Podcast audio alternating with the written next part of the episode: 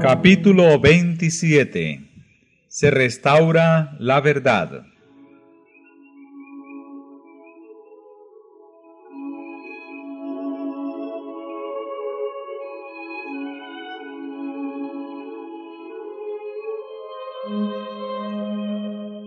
La obra de reforma tocante al sábado como día santificado de descanso, que debía cumplirse en los últimos días, está predicha en la profecía de Isaías 56.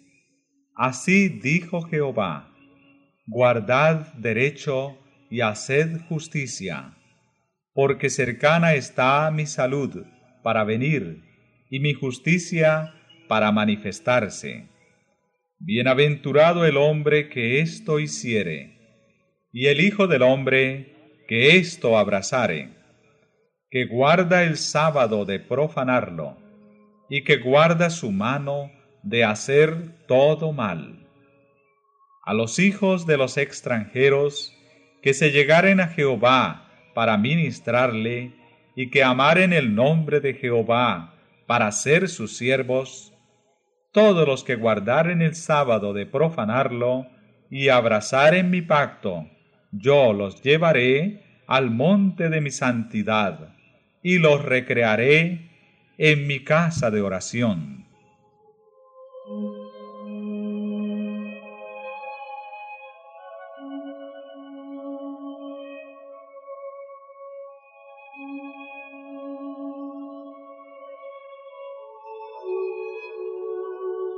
Estas palabras se aplican a la dispensación cristiana, como se ve por el contexto.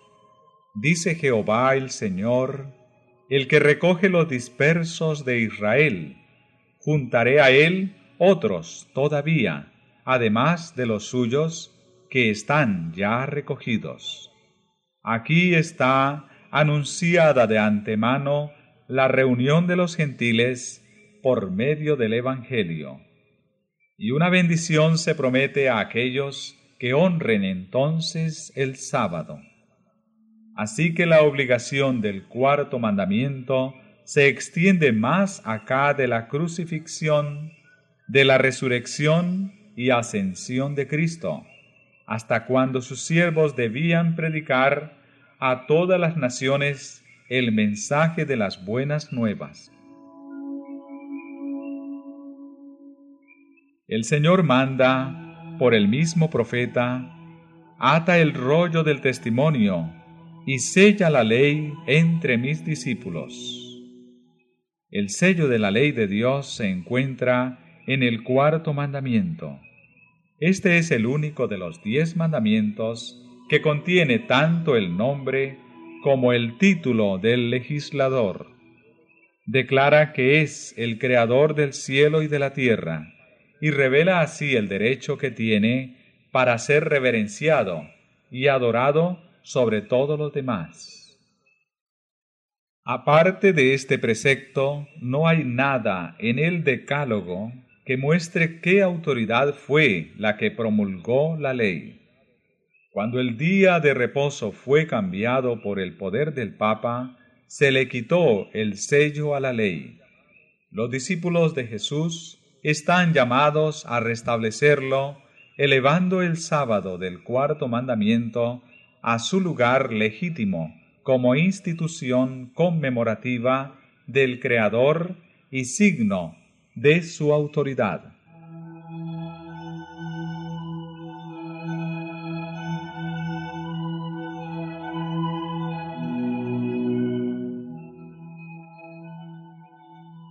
a la ley y al testimonio. Aunque abundan las doctrinas y teorías contradictorias, la ley de Dios es la regla infalible por la cual debe probarse toda opinión, doctrina y teoría. El profeta dice, si no hablaren conforme a esta palabra, son aquellos para quienes no ha amanecido.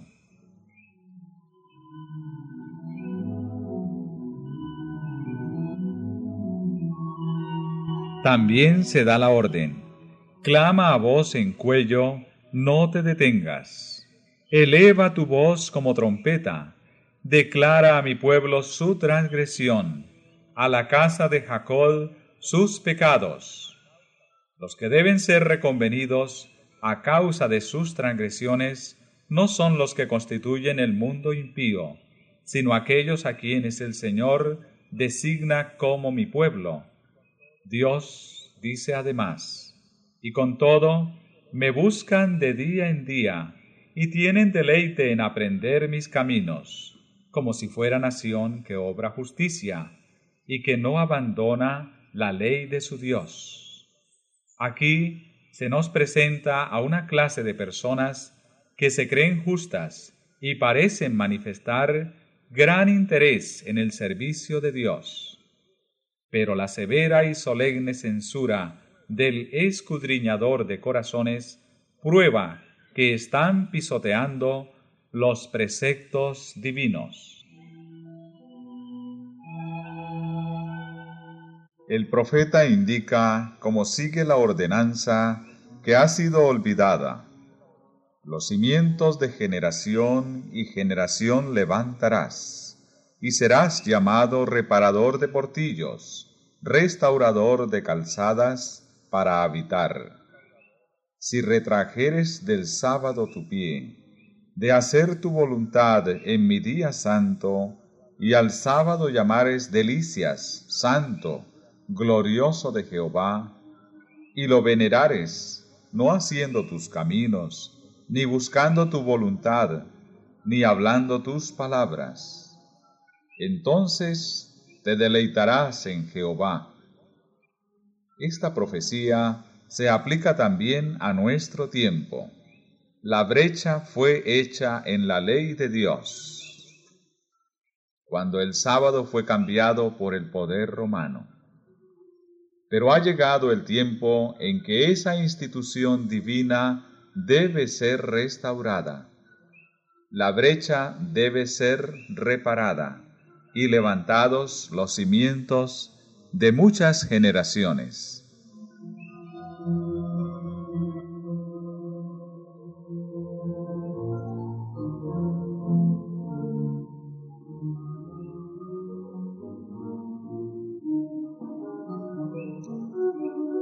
Santificado por el reposo y la bendición del Creador, el sábado fue guardado por Adán en su inocencia en el santo Edén por Adán, caído pero arrepentido, después que fuera arrojado de su feliz morada.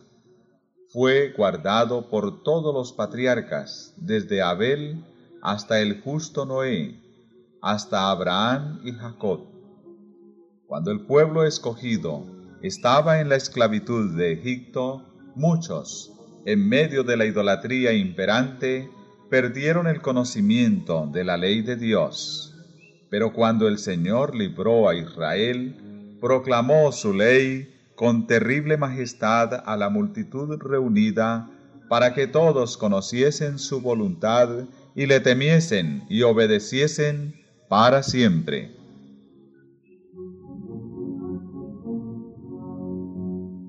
Desde aquel día hasta hoy, el conocimiento de la ley de Dios se ha conservado en la tierra y se ha guardado el sábado del cuarto mandamiento. A pesar de que el hombre de pecado logró pisotear el día santo de Dios, hubo aún en la época de su supremacía almas fieles escondidas en lugares secretos que supieron honrarlo. Desde la Reforma, hubo en cada generación algunas almas que mantuvieron viva su observancia. Aunque fue a menudo en medio de oprobios y persecuciones, nunca se dejó de rendir testimonio constante al carácter perpetuo de la ley de Dios y a la obligación sagrada del sábado de la creación.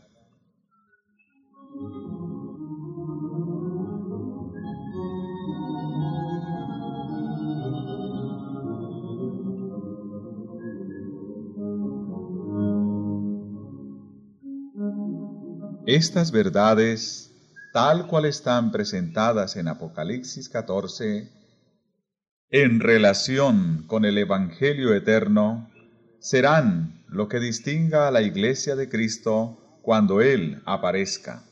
Pues, como resultado del triple mensaje se dice, aquí están los que guardan los mandamientos de Dios y la fe de Jesús. Y este es el último mensaje que se ha de dar antes que venga el Señor. Inmediatamente después de su proclamación, el profeta vio al Hijo del Hombre venir en gloria para cegar la mies de la tierra.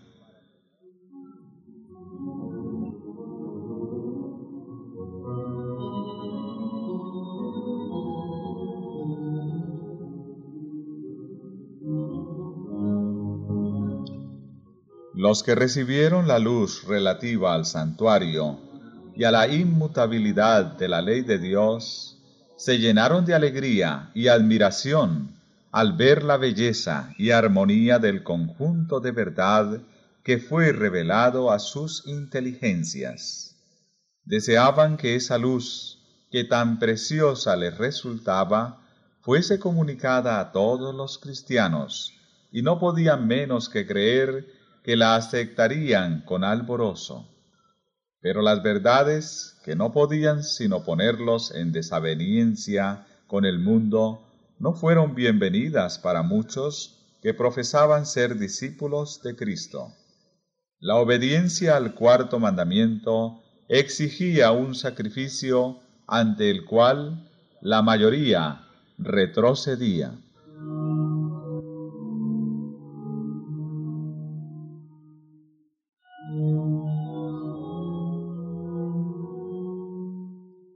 Cuando se presentaban las exigencias del sábado, muchos arguían desde el punto de vista mundano, diciendo, Siempre hemos guardado el domingo. Nuestros padres lo guardaron, y muchos hombres buenos y piadosos han muerto felices observándolo. Si ellos tuvieron razón, nosotros también la tenemos. La observancia de este nuevo día de reposo nos haría discrepar con el mundo y no tendríamos influencia sobre él.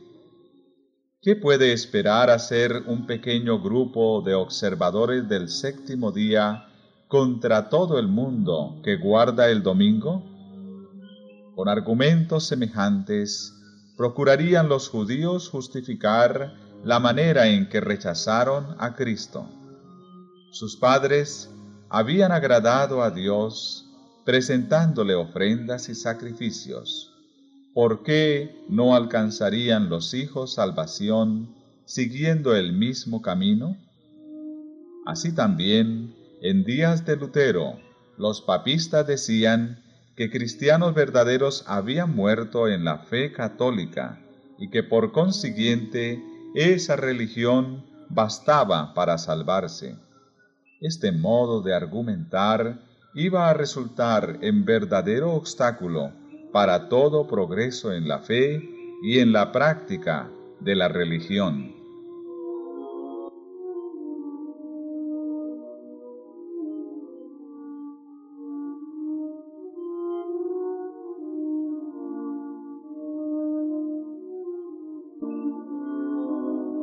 Muchos insistían en que la observancia del domingo había sido una doctrina establecida y una costumbre muy general de la Iglesia durante muchos siglos. Contra este argumento se adujo el de que el sábado y su observancia eran más antiguos y se habían generalizado más, que eran tan antiguos como el mismo mundo y que llevaban la sanción de los ángeles y de Dios. Cuando fueron puestos los fundamentos de la tierra, cuando los astros de la mañana alababan a una y se regocijaban todos los hijos de Dios, entonces fue puesto el fundamento del sábado. Bien puede esta institución exigir nuestra reverencia, no fue ordenada por ninguna autoridad humana, ni descansa sobre ninguna tradición humana. Fue establecida por el anciano de días y ordenada por su palabra eterna.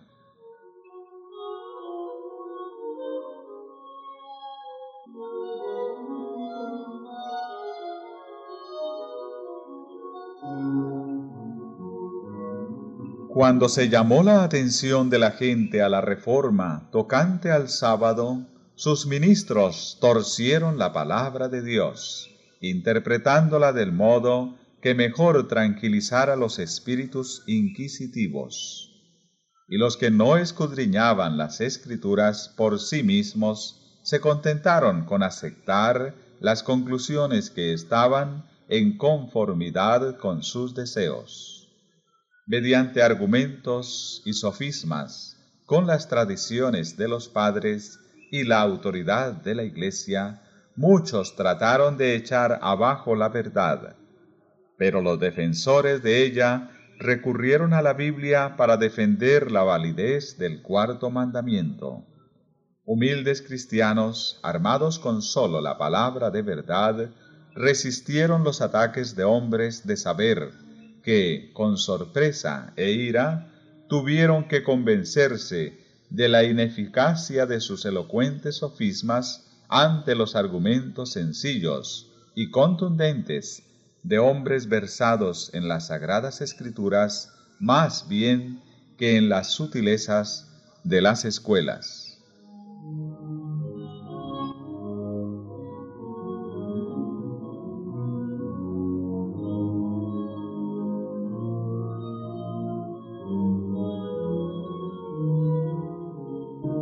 Falta de testimonio bíblico favorable, muchos, olvidando que el mismo modo de argumentar había sido empleado contra Cristo y sus apóstoles, decían con porfiado empeño, ¿por qué nuestros prohombres no entienden esta cuestión del sábado? Pocos creen como vosotros. Es imposible que tengáis razón y que todos los sabios del mundo estén equivocados.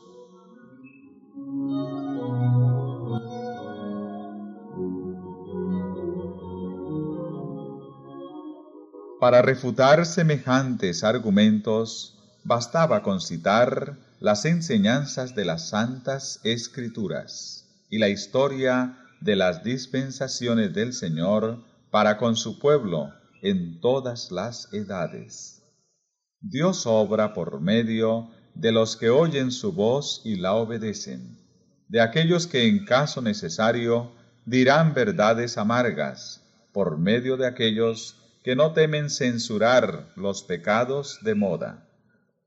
La razón por la cual Él no escoge más a menudo a hombres de saber y encumbrados para dirigir los movimientos de reforma es porque confían en sus credos, teorías y sistemas teológicos y no sienten la necesidad de ser enseñados por Dios. Solo aquellos que están en unión personal con la fuente de la sabiduría son capaces de comprender o explicar las escrituras. Los hombres poco versados en conocimientos escolásticos son llamados a veces a declarar la verdad, no porque son ignorantes, sino porque no son demasiado pagados de sí mismos para dejarse enseñar por Dios. Ellos aprenden en la escuela de Cristo, y su humildad y obediencia los hace grandes. Al concederles el conocimiento de su verdad, Dios les confiere un honor en comparación con el cual los honores terrenales y la grandeza humana son insignificantes.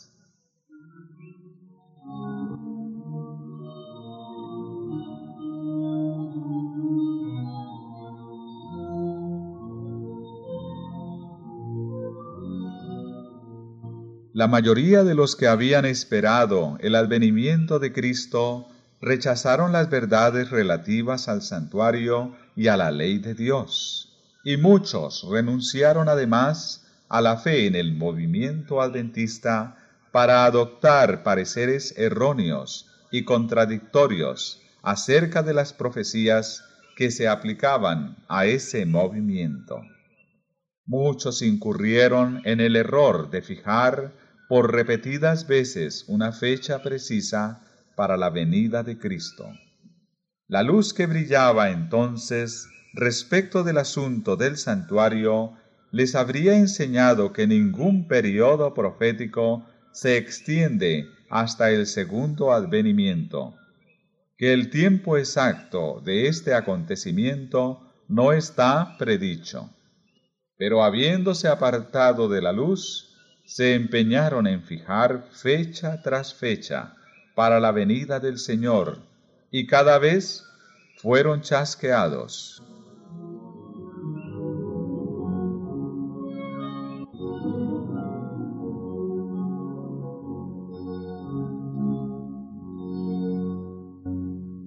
Cuando la iglesia de Tesalónica adoptó falsas creencias respecto a la venida de Cristo, el apóstol Pablo aconsejó a los cristianos de dicha iglesia que examinaran cuidadosamente sus esperanzas y sus deseos por la palabra de Dios.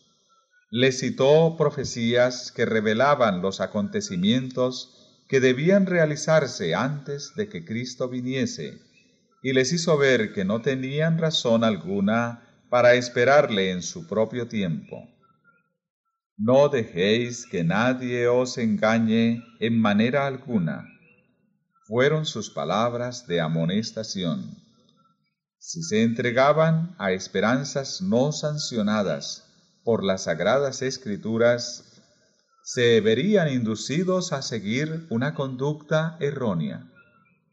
El chasco los expondría a la mofa de los incrédulos.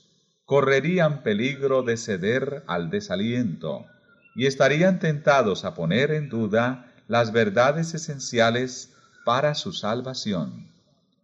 La amonestación del apóstol a los tesalonicenses encierra una importante lección para los que viven en los últimos días. Muchos de los que esperaban la venida de Cristo pensaban que no podían ser celosos y diligentes en la obra de preparación a menos que cimentaran su fe en una fecha definida para esa venida del Señor. Pero como sus esperanzas no fueron estimuladas una y otra vez, sino para ser defraudadas, su fe recibió tales golpes que llegó a ser casi imposible que las grandes verdades de la profecía hiciesen impresión en ellos.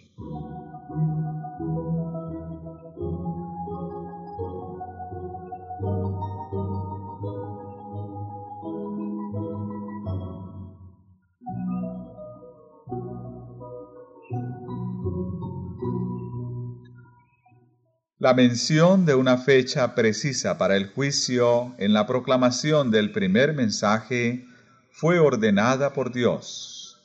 La computación de los periodos proféticos en que se basa ese mensaje, que colocan el término de los dos mil y trescientos días en el otoño de 1844, puede subsistir sin inconveniente. Los repetidos esfuerzos hechos con el objeto de encontrar nuevas fechas para el principio y el fin de los periodos proféticos y los argumentos para sostener este modo de ver no sólo alejan de la verdad presente, sino que desacreditan todos los esfuerzos para explicar las profecías.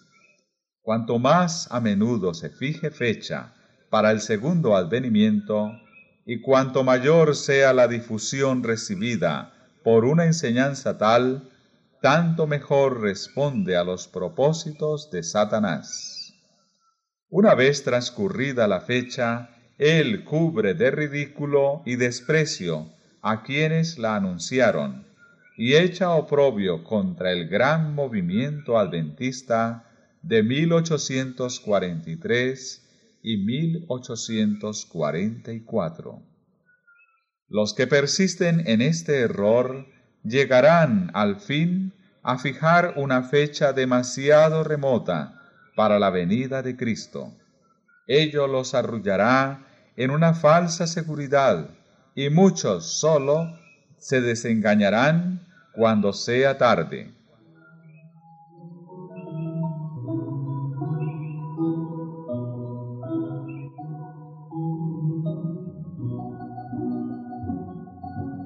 La historia del antiguo Israel es un ejemplo patente de lo que experimentaron los adventistas. Dios dirigió a su pueblo en el movimiento adventista, así como sacó a los israelitas de Egipto. Cuando el gran desengaño, su fe fue probada, como lo fue la de los hebreos cerca del mar rojo. Si hubiesen seguido confiando en la mano que los había guiado y que había estado con ellos hasta entonces, habrían visto la salvación de Dios. Si todos los que habían trabajado unidos en la obra de 1844 hubiesen recibido el mensaje del tercer ángel y lo hubiesen proclamado en el poder del Espíritu Santo, el Señor habría actuado poderosamente por los esfuerzos de ellos. Raudales de luz habrían sido derramados sobre el mundo. Años haría que los habitantes de la tierra habrían sido avisados. La obra final se habría consumado y Cristo habría venido para redimir a su pueblo.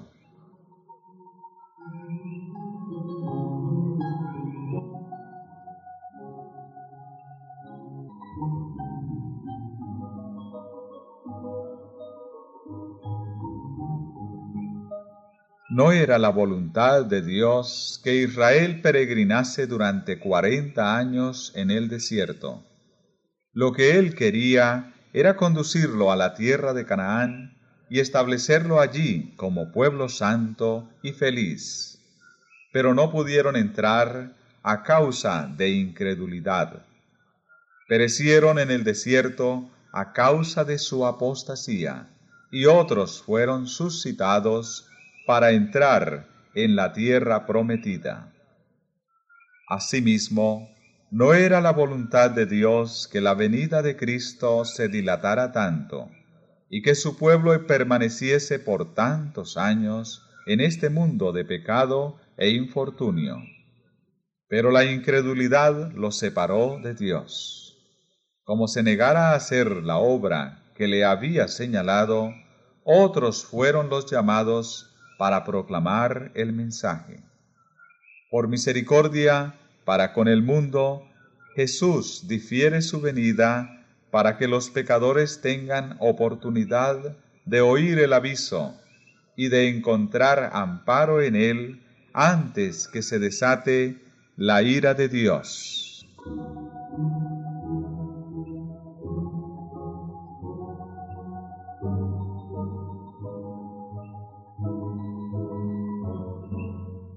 Hogaño como antaño, la predicación de una verdad que reprueba los pecados y los errores del tiempo despertará oposición, porque todo aquel que obra el mal odia la luz y no viene a la luz, para que sus obras no sean reprendidas. Cuando los hombres ven que no pueden sostener su actitud por las sagradas escrituras, muchos resuelven sostenerla a todo trance y con espíritu malévolo atacan el carácter y los motivos de los que defienden las verdades que no son populares. Es la misma política que se siguió en todas las edades. Elías fue acusado de turbar a Israel, Jeremías lo fue de traidor, y San Pablo de profanador del templo. Desde entonces hasta ahora, los que quisieron ser leales a la verdad fueron denunciados como sediciosos, herejes o cismáticos. multitudes que son demasiado descreídas para aceptar la palabra segura de la profecía, aceptarán con ilimitada credulidad la acusación dirigida contra los que se atreven a reprobar los pecados de moda. Esta tendencia irá desarrollándose más y más. Y la Biblia enseña a las claras que se va acercando el tiempo en que las leyes del Estado estarán en tal contradicción con la ley de Dios que quien quiera obedecer a todos los preceptos divinos tendrá que arrostrar censuras y castigos como un malhechor.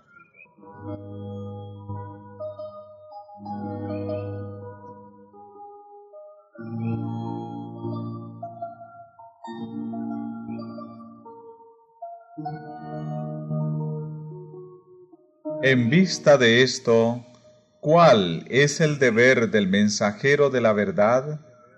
Llegará tal vez a la conclusión de que no se debe predicar la verdad, puesto que a menudo no produce otro efecto que el de empujar a los hombres a burlar o resistir sus exigencias? No. El hecho de que el testimonio de la palabra de Dios despierte oposición no le da motivo para callarlo, como no se lo dio a los reformadores anteriores. La confesión de fe que hicieron los santos y los mártires fue registrada para beneficio de las generaciones venideras.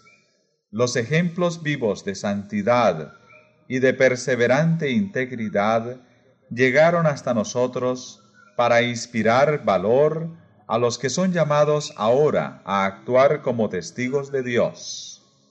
Recibieron gracia y verdad, no para sí solos, sino para que, por intermedio de ellos, el conocimiento de Dios iluminase la tierra. ¿Ha dado Dios luz a sus siervos en esta generación? En tal caso, deben dejarla brillar para el mundo.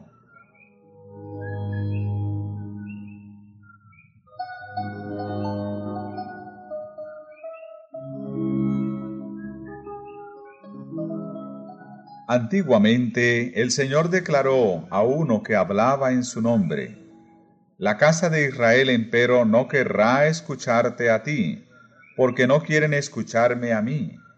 Sin embargo dijo, Les hablarás mis palabras, ora que oigan, ora que dejen de oír. Al siervo de Dios en nuestros días se dirige la orden, eleva tu voz como trompeta, declara a mi pueblo su transgresión, a la casa de Jacob sus pecados.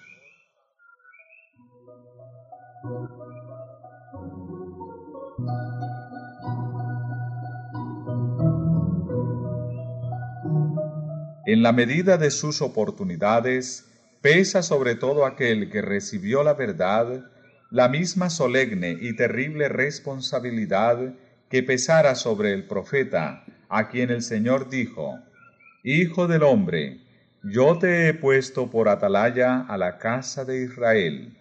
Por tanto, oirás de mi boca la palabra, y les amonestarás de mi parte. Cuando yo digo al inicuo, oh hombre inicuo, ciertamente morirás. Si tú no hablas para amonestar al inicuo de su camino, él, siendo inicuo, en su iniquidad morirá, mas su sangre yo la demandaré de tu mano. Pero cuando tú hubieres amonestado al inicuo en su camino, para que se vuelva de él, si no se volviere de su camino, por su culpa morirá, mas tú has librado a tu alma.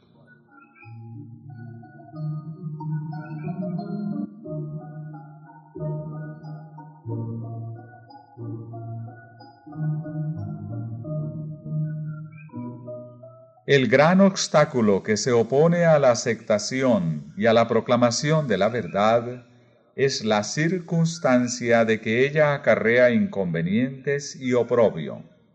Este es el único argumento contra la verdad que sus defensores no han podido nunca refutar. Pero esto no arredra a los verdaderos siervos de Cristo. Ellos no esperan hasta que la verdad se haga popular. Convencidos como lo están de su deber, aceptan resueltamente la cruz, confiados con el apóstol Pablo en que lo momentáneo y leve de nuestra tribulación nos obra un sobremanera alto y eterno peso de gloria, teniendo, como antaño Moisés, por mayores riquezas el vituperio de Cristo que los tesoros de los egipcios.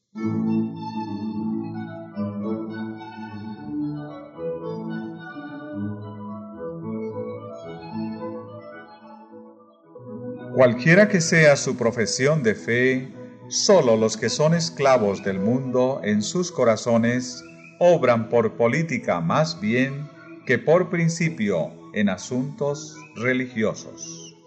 Debemos escoger lo justo porque es justo y dejar a Dios las consecuencias. El mundo debe sus grandes reformas a los hombres de principios, fe y arrojo esos son los hombres capaces de llevar adelante la obra de reforma para nuestra época.